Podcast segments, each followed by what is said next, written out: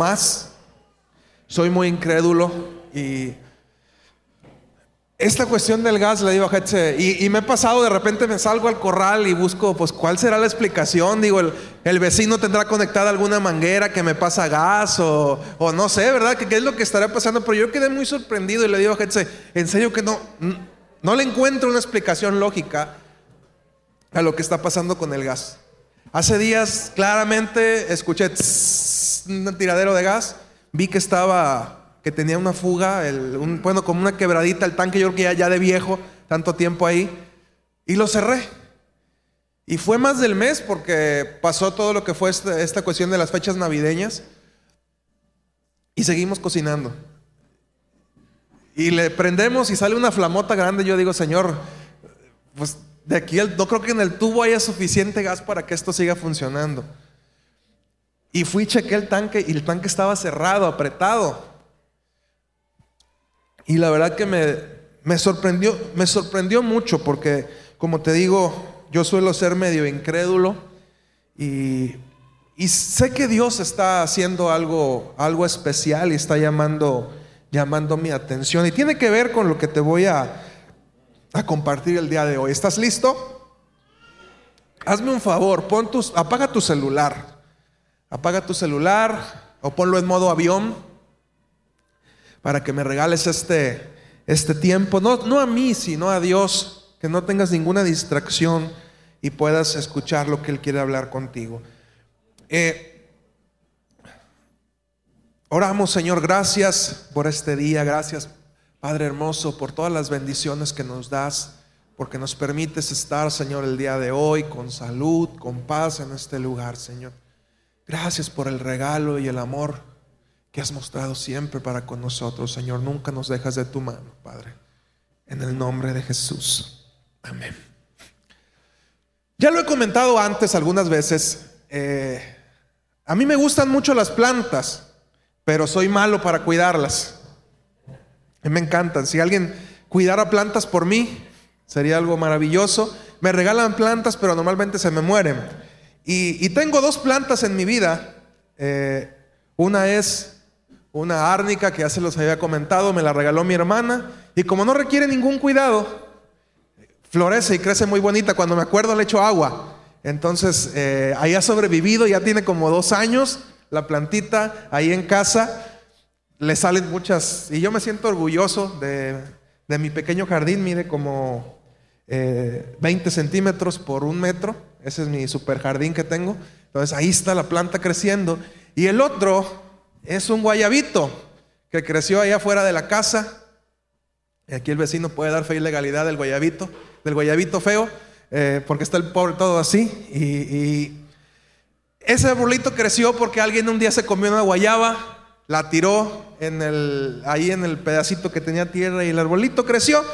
Y eh, el día eh, sábado de la semana pasada, al llegar a la casa, encontré a mi esposa molesta y me dijo, no podía estacionar el carro porque el, guayabo está estorbando. Y el pobre guayabo pues están, ha crecido como ha querido y estaban las ramas todas metidas en lo que es la calle. Entonces el vecino pone su carro, Arnulfo pone su carro de un lado fuera de su casa, el vecino de un lado pone el, el espacio y el otro espacio lo ocupa el guayabo. Entonces mi esposa estaba enojada porque no podía poner el carro y todas las casas tienen sus cocheras. Y bueno, como buen jardinero, saqué mis tijeras y dije, voy, a podar el arbolito. Y yo quiero mucho ese guayabo. Y me dio risa porque mi hija dice, mami, mi papá quiere mucho ese guayabo. No, no deja que le pase nada. Mi, hija está orgullosa de mí, aunque no hago nada por el pobre guayabo. Lo más que he hecho de repente es limpiarlo o echarle, este, echarle veneno para las hormigas. Arnulfo es muy bueno con sus plantas. Tiene ahí un, trombolo, tiene otras plantitas muy bonitas porque él tiene mucho cuidado con sus plantas, yo no. Pero eh, me dispuse con mis tijeras y dije, voy a empezar a podar mi guayabo para que eh, no estorbe en la calle. Y cuando empecé a esculcarlo, me di cuenta que la rama más frondosa del guayabo había crecido Está el tronco y creció así. Entonces fue tanto el peso y curiosamente la rama que más eh, follaje tiene o tenía, porque ya murió, fue esa rama. Y era la rama que justamente estaba invadiendo el, el área de la calle.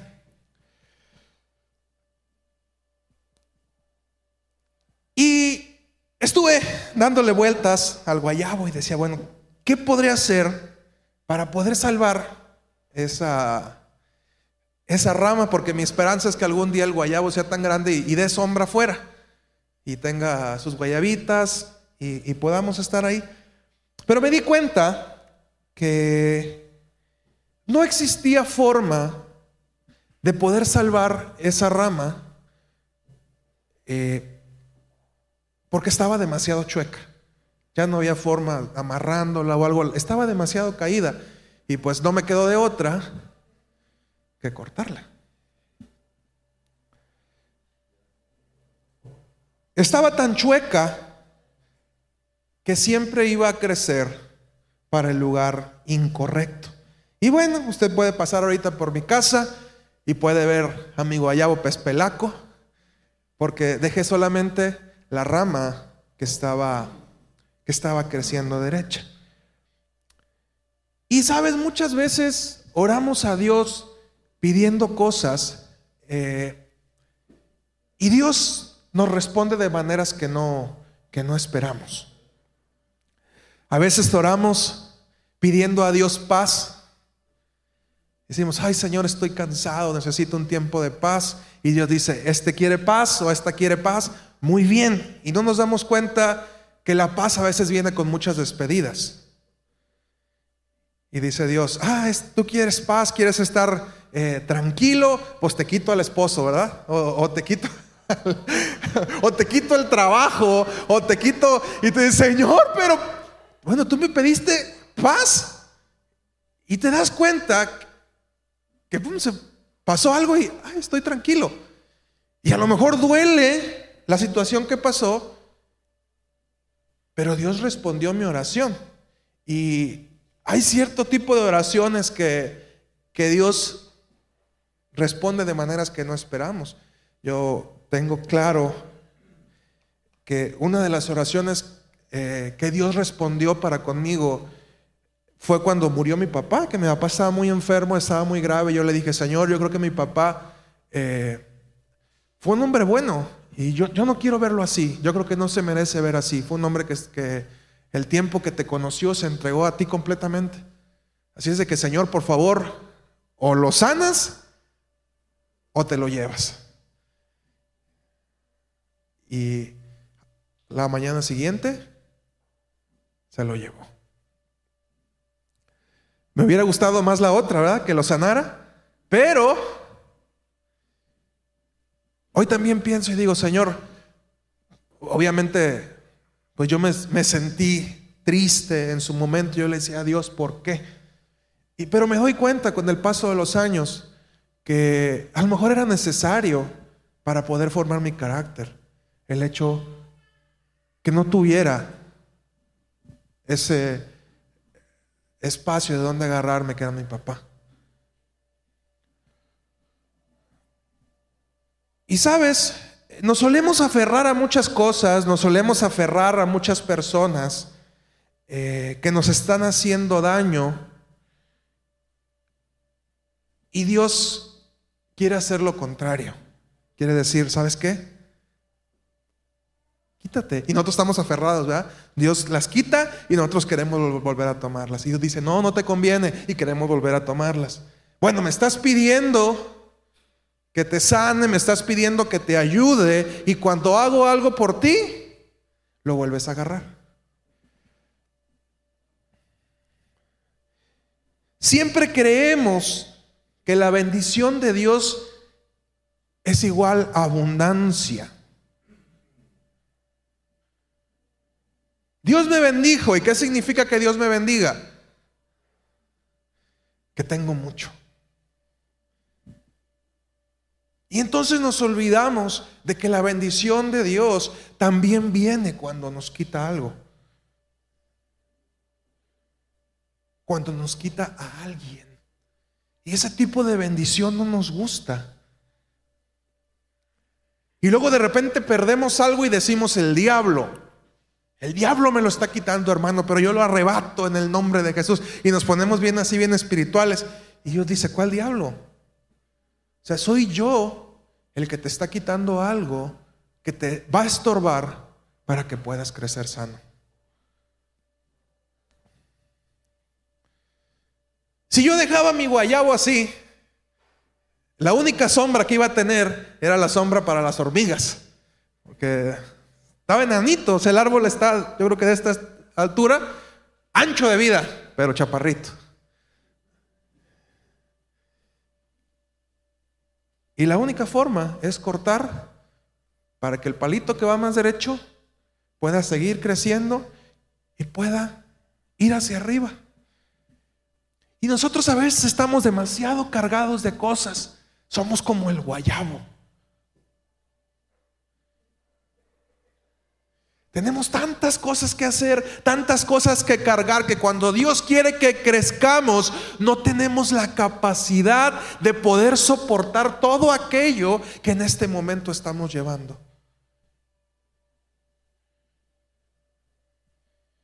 Eclesiastés 5:12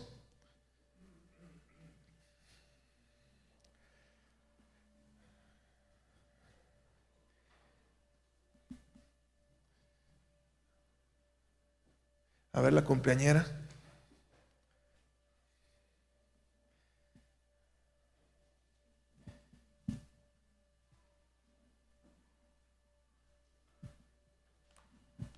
Eclesiastés 5:12 dice, dulce es el sueño del trabajador, coma mucho, coma poco, pero al rico no lo deja dormir la abundancia. ¿A qué caray? ¿Cómo? Y nosotros vivimos pidiéndole más y más al Señor. ¿Cuántos oran por más dinero? ¿Cuántos oran por más bendiciones? ¿Cuántos oran por más casas? ¿Por más carros? ¿Y está mal orar por eso? No. Pero si eso no te deja crecer, entonces sí tenemos un problema. nuestras oraciones suelen apuntar siempre a tener más. Pero hay muy pocas oraciones que llegan al cielo donde le piden a Dios menos. Está de moda una frase ahorita, menos es más. Mateo 11, 25 al 30.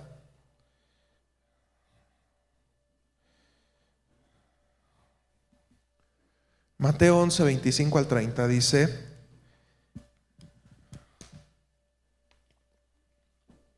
en aquel tiempo respondiendo Jesús dijo, te alabo Padre, Señor del cielo y de la tierra, porque escondiste estas cosas de los sabios y de los entendidos y las revelaste a los niños. Sí, Padre, porque así te agradó el Señor Jesús orando. Todas estas cosas me fueron entregadas por mi Padre y nadie conoce al Hijo sino el Padre, ni al Padre conoce a alguno sino el Hijo y aquel a quien el Hijo lo quiera revelar.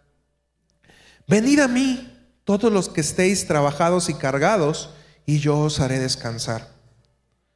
Llevad mi yugo sobre vosotros y aprended de mí, porque soy manso y humilde de corazón, y hallaréis descanso para vuestras almas, porque mi yugo es fácil y ligera es mi carga. Los seres humanos tenemos un complejo de creer que quien hace más cosas o quien tiene más cosas realmente es alguien exitoso. Pero no nos damos cuenta que este concepto es el concepto del mundo. Así es de que cuando usted cree que tener éxito es tener mucho, entonces usted es un mundano. Ay, no es que fue al, fue al antro, es mundano. No, también somos mundanos cuando ponemos el éxito en cantidades. Siempre queremos tener más, incluso sin dimensionar lo que implica el tener más. A veces tenemos tantas cosas que después no sabemos qué hacer con ellas.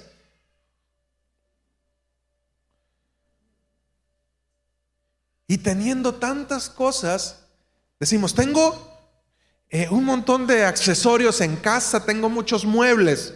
¿Y qué hacemos? ¿Desechamos muebles o construimos un cuarto más grande? Un cuarto más grande. No sé si ustedes recuerdan esta parábola que Jesús cuenta, donde dice, había un hombre que tenía tanto grano que dijo, ¿qué voy a hacer?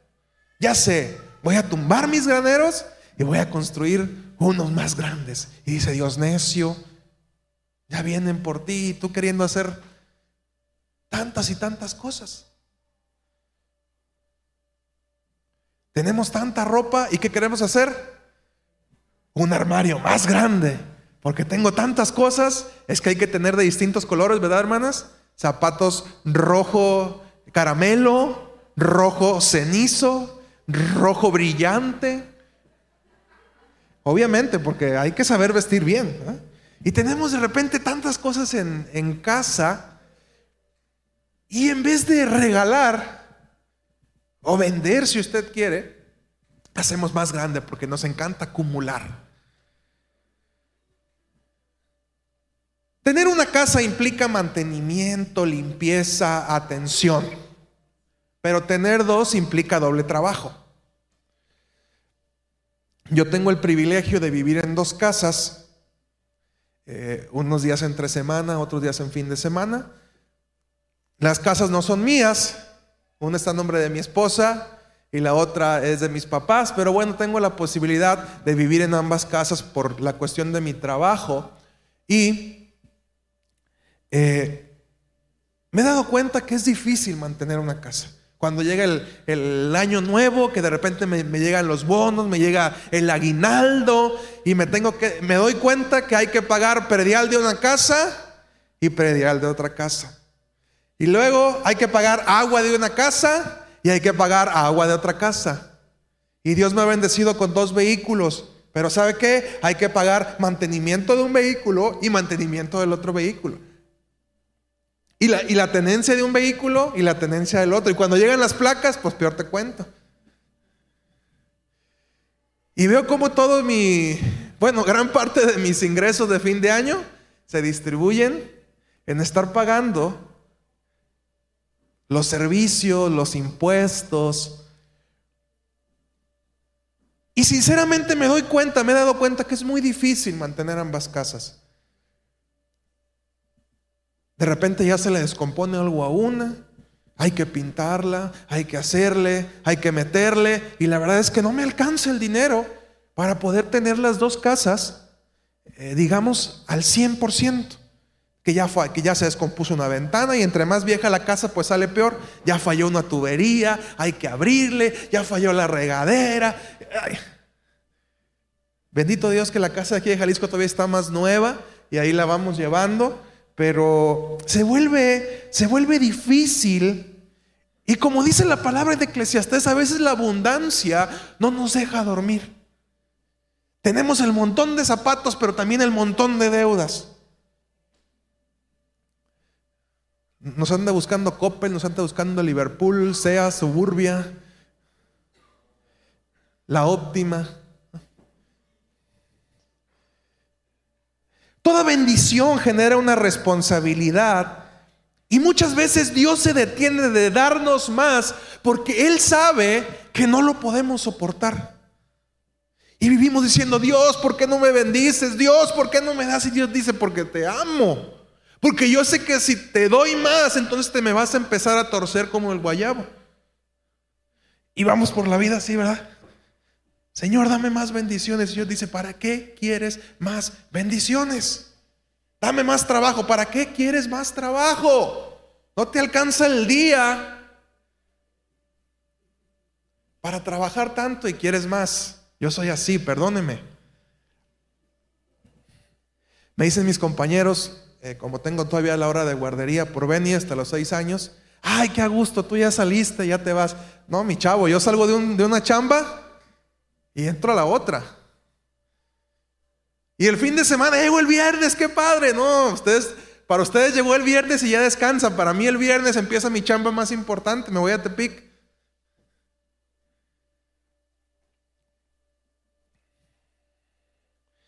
Y pensamos que Dios a veces es malo con nosotros porque no nos da lo que pedimos, pero realmente lo que está haciendo es cuidarnos.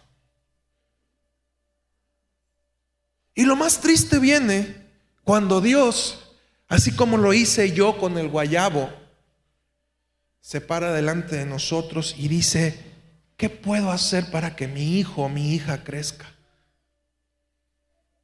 Y busca la manera Así como yo lo hacía, levantaba de un lado, le amarraba con alambre del otro, un cablecito, y me daba cuenta que la rama no tenía lucha. Y de repente Dios llega con nosotros y ¿qué crees que va a hacer?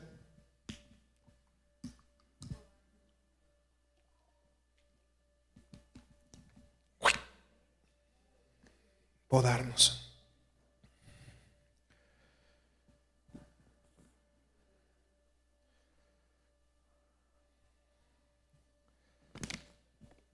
Incluso muchas veces pensaremos que Dios nos está haciendo daño.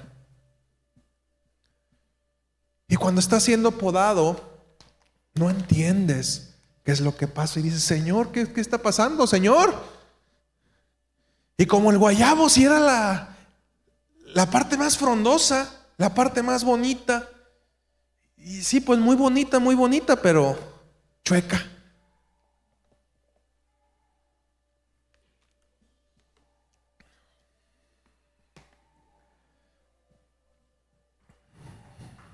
Dios quiere, hermanos, que aprendamos a viajar ligero. Y me encanta esta palabra porque dice, mi yugo es fácil y ligera es mi carga. Si en este momento ni es fácil ni es ligera la carga que traes, entonces probablemente tengas el yugo equivocado. Y eso no se refiere solamente a una cuestión ministerial, sino a la vida en general. A mí me dicen, ¿por qué tú trabajas si eres, si eres pastor? Y yo les digo, porque a mí Dios tanto me llamó a ser pastor como me llamó a trabajar. Y no incumplo con Dios por hacer una u otra cosa. Cuando Dios me diga, suelta uno, suelta otra, bueno, lo haré. Pero Dios me ha llamado a hacer estas dos cosas y yo cumplo el llamado de Dios sirviendo como pastor, pero también cumplo el llamado de Dios en mi trabajo. Así es de que el yugo no solamente representa la cuestión del ministerio, puede representar también tu trabajo. Entonces, si el yugo que estás cargando en este momento es pesado, probablemente has tomado el yugo equivocado.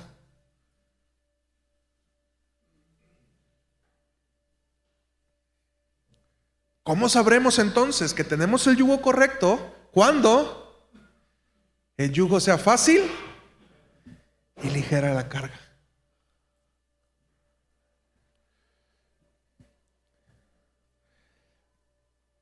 Y con esto del gas, yo le pedía perdón a Dios y le decía, Padre, de veras perdóname porque yo soy un hombre que vive tan afanado por conseguir más dinero, por trabajar más, por estar siempre ocupado. Y en ese proceso me he perdido de muchas cosas. Me he llenado de tanto follaje, pero he dejado de crecer.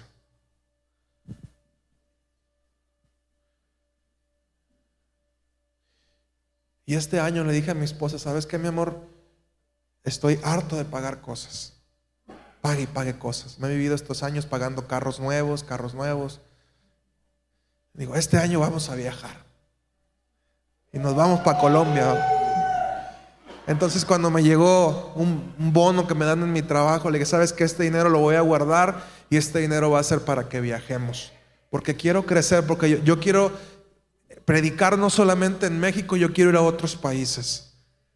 Y voy a invertir este dinero para que podamos salir, pero ya estoy harto de cargar con tantas cosas. Quiero empezar a, disfrutar más mi vida, a vivir más ligero. A lo mejor no voy a tener el auto de mis sueños el día de mañana, que me gustan mucho los carros. Y aún sueño con tener un Mustang, a ver, más a ver, Mustang 2050, si no viene Cristo a lo mejor. Un 2020 en el 2050, a lo mejor, ¿eh? Pero me he dado cuenta que es necesario aprender a vivir así. La vida no está planeada para tener muchas cosas. Y el mundo nos ha metido esa idea que tener éxito significa tener en abundancia. Y lo cierto es que no es así. Y tampoco está mal. Pero debes saber que si Dios te ha dado mucho, todo lo que te ha dado conlleva una responsabilidad. Entonces, tener mucho te implica mucha responsabilidad. A veces uno dijera, ay, yo quisiera ser como Messi, como Ronaldinho, que tengo mucho dinero y, puedo hacer lo que yo quiera. Pero aún ellos, eh, fue muy sonado en el tiempo que vino Ronaldinho a México, tuvieron, él pidió para poder venir a México que le pusieran una casa muy grande y tenía que tener piscina, tenía que tener que, arena de mar. Y, y, le preguntaban por qué. Dice, es que yo no tengo la posibilidad de vivir una vida como la que ustedes viven. Yo no puedo salir a la calle a comprarme un café al Oxxo, una coca. No puedo ir al mercado a desayunar, porque donde quiera que yo voy, la gente se me, se me abalanza y todo el mundo quiere una foto, todo el mundo quiere...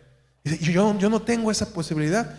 La vida de esas superestrellas gira en torno de su casa y tienen todas sus comodidades en su casa, o bien cuando salen de vacaciones tienen que irse al otro lado del mundo, o incluso donde nadie los conozca. ¿Por qué? Porque la fama también conlleva una responsabilidad y una carga y un peso. Sabes, Dios en su amor nos va a alejar de personas que creemos que son importantes. Nos quitará cosas que valoramos demasiado. Nos va a quitar sueños que nosotros nos pusimos, pero que realmente Dios nunca quiso que fuera para nosotros. Incluso Dios nos va a quitar cosas que creemos que son para Él, pero fueron sueños que nosotros mismos nos impusimos. Cosas que nosotros dijimos que íbamos a lograr, pero Dios jamás lo quiso para nosotros. Y cuando nosotros decimos, Señor, que se abra el cielo, muévete, Señor, venga aquí tu reino seguro, dice Dios. Are you sure? ¿Sí dije bien en inglés? A ver, ayúdenme. Hay que ir practicando. Cuando vayamos a... ¿A, dónde cata el Polo Norte, va? A donde sea, el inglés dicen que es el idioma el idioma del mundo, donde quiera hablan el idioma inglés.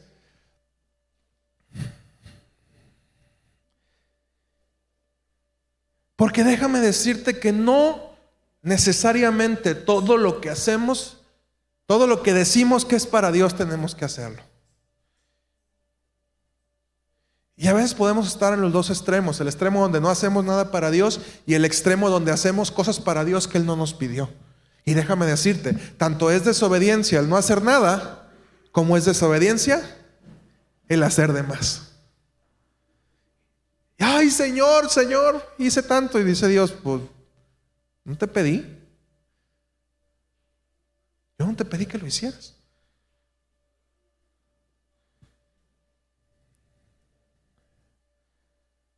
Y cuando hacemos cosas aún para Dios que Dios no nos pidió que las hiciéramos, se convierte en algo que nos drena física, emocional y espiritualmente. Mateo 7, 22 y 23.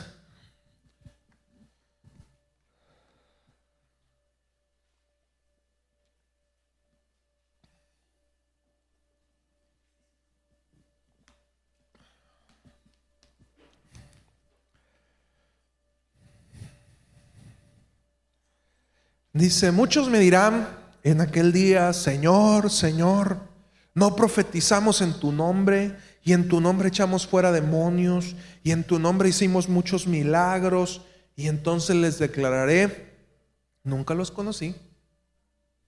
Apártense de mí, hacedores de maldad. Y tú puedes decir, Señor, ¿por qué hiciste eso? Si ellos profetizaron, echaron demonios fuera, hicieron milagros en tu nombre. La pregunta es, ¿Dios te pidió que lo hicieras? Y cuando revisamos el ministerio de Jesús nos damos cuenta de eso. ¿Por qué Dios no sanó a todo el mundo? ¿Por qué Dios, bueno, Jesús no dio palabra para todo el mundo? Al menos físicamente.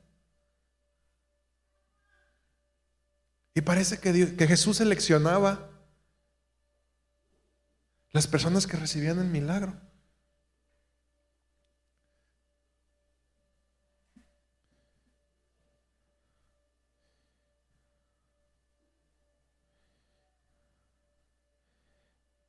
Allá por el año del que fue 2008, si no recuerdo mal, eh, mi esposa y yo estuvimos a punto de casarnos. Yo tenía 21, ella 22, porque es más grande que yo, ¿eh? Han de saber que, que aunque no parezca, aunque no parezca, ¿eh? El otro día estábamos viendo una foto de hace como 12 años eh, y ella sigue igual, exactamente igual que hace 12 años. Eh, bebe la juventud de los, de los chavos en, el grupo de jóvenes. Entonces, si ustedes quieren mantenerse jóvenes y bellas chicas, sean líder de jóvenes. Beben, absorben la belleza y la juventud de los demás. Y ¿Era parte del plan y propósito de Dios que mi esposa y yo nos casáramos? Sí, hoy lo puedo ver, hoy lo puedo disfrutar, pero ese no era el tiempo.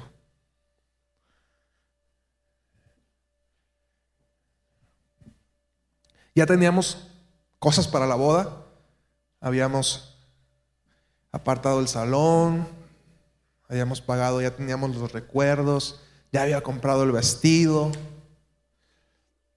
Teníamos todo listo para la boda y unos tres, cuatro meses antes dijimos, salimos mal, nos llevábamos del chongo y la boda se canceló.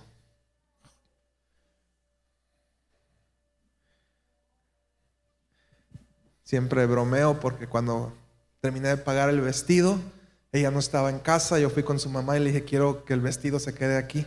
Me dijo, pues guárdalo. ¿Y dónde, creen que lo guardé? En su cuarto. Y no se dio cuenta en, dos años que estuvo ahí el vestido. En, el ropero lo metí hasta arriba y lo puse atrás de unas cosas. Y ella no supo, pero su vestido de novia estuvo los, los dos años, más el año después que volvimos, el vestido estuvo ahí en, en su propio cuarto, guardadito. Y a pesar de que era algo bueno y era algo parte del plan de Dios, no era el tiempo y se iba a convertir en una carga. Y creo que iba a truncar todo esto. Y créeme, eso que sucedió, una, trabajó con nuestro temperamento, formó el carácter en nosotros, porque si no si hubiéramos decidido permanecer en ese proceso, no estarías tú en este lugar. Esto no hubiera sucedido. Originalmente este terreno me, había dicho, te lo voy a dar. en ese tiempo que nos íbamos a casar, me dijo mi mamá, este terreno te lo voy a dar para que ahí hagas tu casa. Y dije, se decía, no hombre, ni loca me voy a vivir yo para allá, está bien feo. Imagínate en ese entonces estaba, si cuando llegamos, cómo estaba, imagínate cómo estaba en ese, en ese tiempo. Mi mamá me dijo, te lo voy a dar, ahí te vas a ir a vivir. para que puedas empezar a construir tu casa. Y créeme, si nos hubiéramos aventado en ese tiempo, probablemente esto sería una casa, una casa de, una familia divorciada, un matrimonio deshecho, porque teníamos nuestro, todavía, pero ya ahorita un poquito más domado, ¿verdad?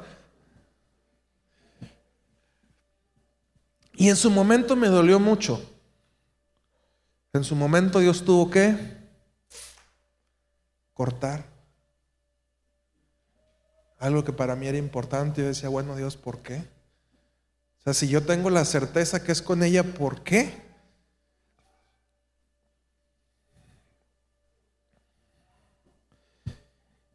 Y, si, y de no haber sido por la intervención de Dios con nosotros, nuestra inmadurez hubiera terminado con algo que para Dios era importante.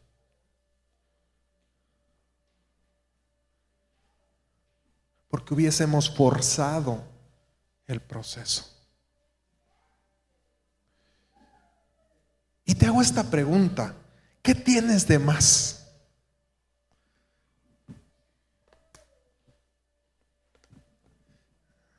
Llantas, dicen.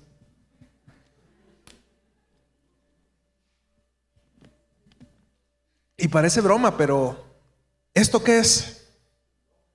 Abundancia. En buena onda significa que comiste más de lo que necesitabas. estamos gordos por la abundancia. Así de que ya, ya tiene usted que echarle la culpa, es que yo soy bien, soy bien abundante yo. Dios me bendice grandemente. Es abundancia, porque a final de cuentas es que comimos más o comimos cosas que no deberíamos de haber comido. Te vuelvo a hacer la pregunta, ¿qué tienes de más? Mi estimado guayabo, ¿qué ramas chuecas te sobran? ¿Qué responsabilidades has tomado que Dios no te mandó que las hicieras?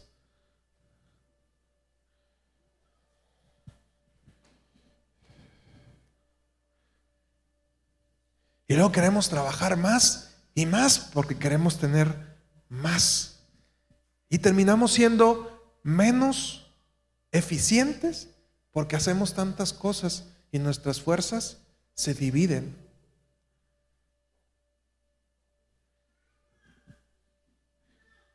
Y recuerdo que el año pasado mi esposa oraba y decía, Señor, ya estoy cansada de, del trabajar, trabajar, trabajar, trabajar, trabajar. Y Dios nos mandó a Cata. Dios nos mandó a Cata, ya no lo sabía, ella llegó ahí porque le habían comentado un trabajo. Y estaba ahí en la parte de arriba, pasó todo un, un, show ahí que ellos saben de qué estamos hablando, pero no nos dábamos cuenta que era una bendición de parte de Dios, de modo que pudiéramos descansar.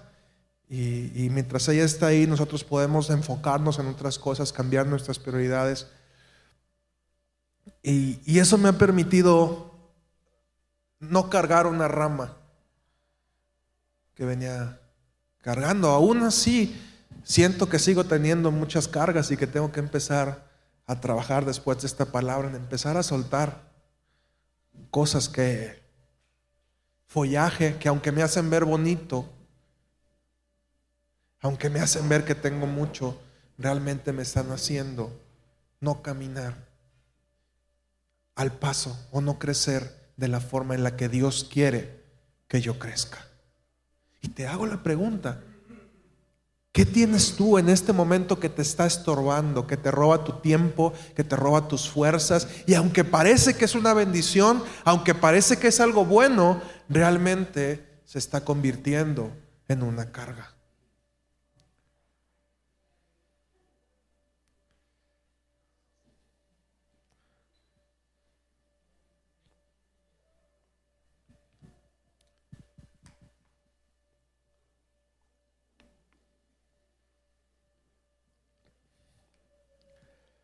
Cuando Jesús vino a la tierra, les dijo, el Hijo del Hombre no tiene ni dónde recostar su cabeza.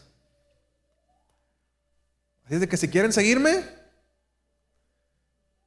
así es esto. O sea, Jesús fue bien claro con sus discípulos desde un principio. Conmigo no van a, a tener casas, posesiones, aunque ellos creían que sí, porque decían, este, va a ser el Mesías, va a venir y va a conquistar la tierra y, tú vas a ser el primer ministro, tú vas a ser el encargado de la defensa nacional.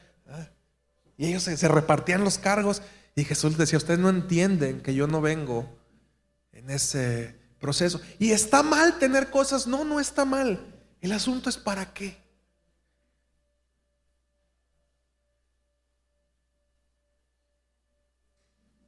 ¿Cuántos zapatos ocupas? Dos. ¿Es más abundante el que tiene diez o el que tiene uno? Son ideas que nosotros damos gracias a Dios porque tenemos un par y podemos caminar.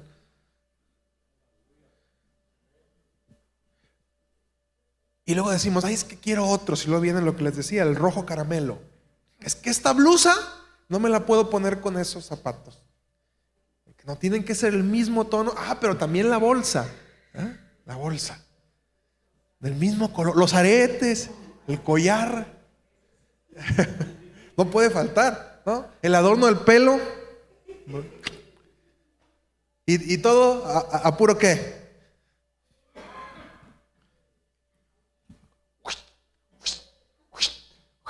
¿Ah?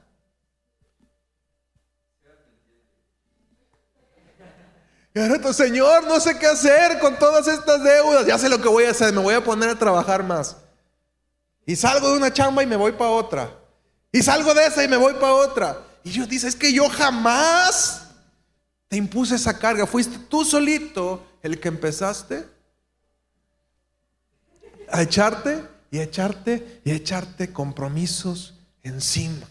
Y como lo hablábamos la semana pasada, este es un año donde necesitamos empezar a organizar nuestras prioridades financieras, a saber qué es lo verdaderamente importante, lo que tenemos que hacer y evitar gastar en tonterías, evitar las deudas, porque vienen tiempos difíciles. Así es de que, mis estimados guayabitos,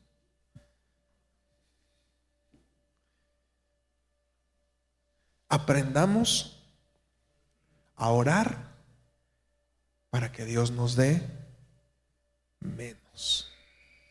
Repite conmigo, voy a aprender a orar para que Dios me dé menos. Porque ha venido mucho de moda esa teoría de la prosperidad, que Dios nos bendiga, que Dios nos dé mucho. Y Dios dice, yo te quiero dar menos. Y te vas a dar cuenta que teniendo menos vas a ser más feliz.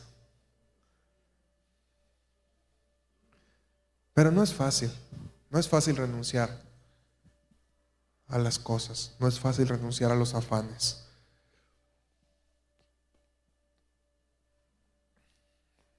No es fácil renunciar a los estereotipos que tenemos. Y ese es el reto de esta palabra.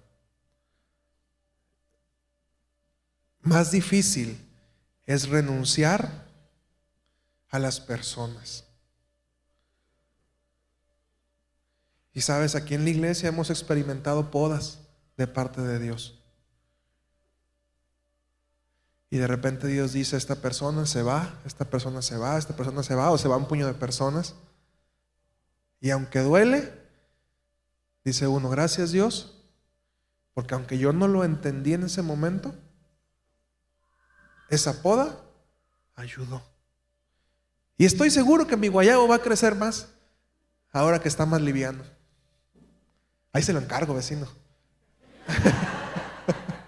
Usted que es bueno para las plantas.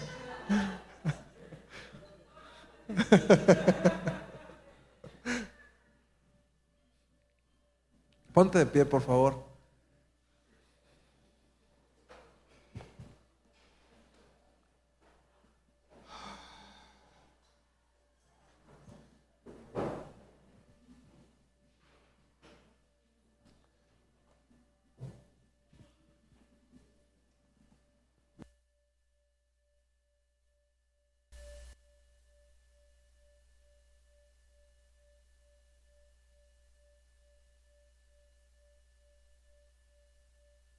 Medites acerca de esto.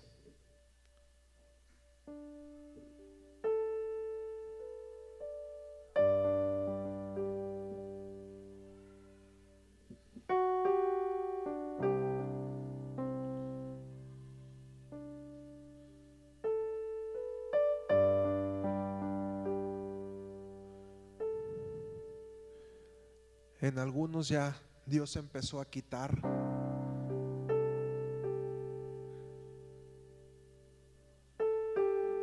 Distintos procesos, los que ya empezó a quitar y estás en el momento de decir, Dios quiere volver a tenerlo, ¿por qué me lo quitaste?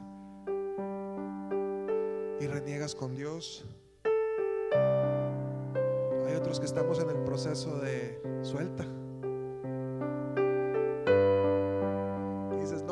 qué, Señor? Si esto me daba una seguridad.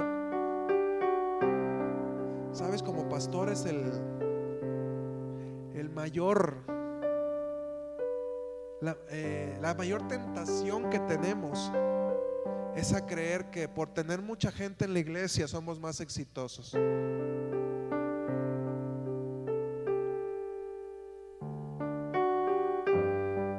Y normalmente Dios por ahí nos da, ¿verdad?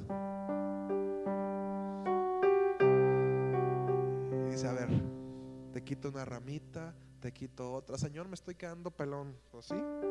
Pero es necesario para que pueda crecer el árbol de manera adecuada.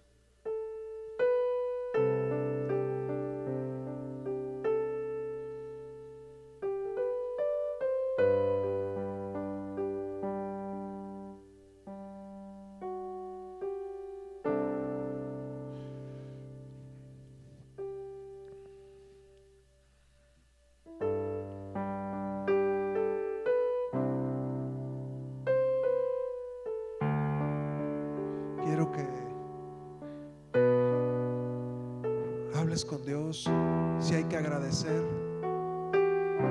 y decirle, Señor, gracias por lo que me has quitado. Gracias por permitirme viajar más ligero, ligera. A lo mejor tu oración va a ser, Señor, ayúdame porque no sé cómo soltar esto, no sé cómo vivir más ligero.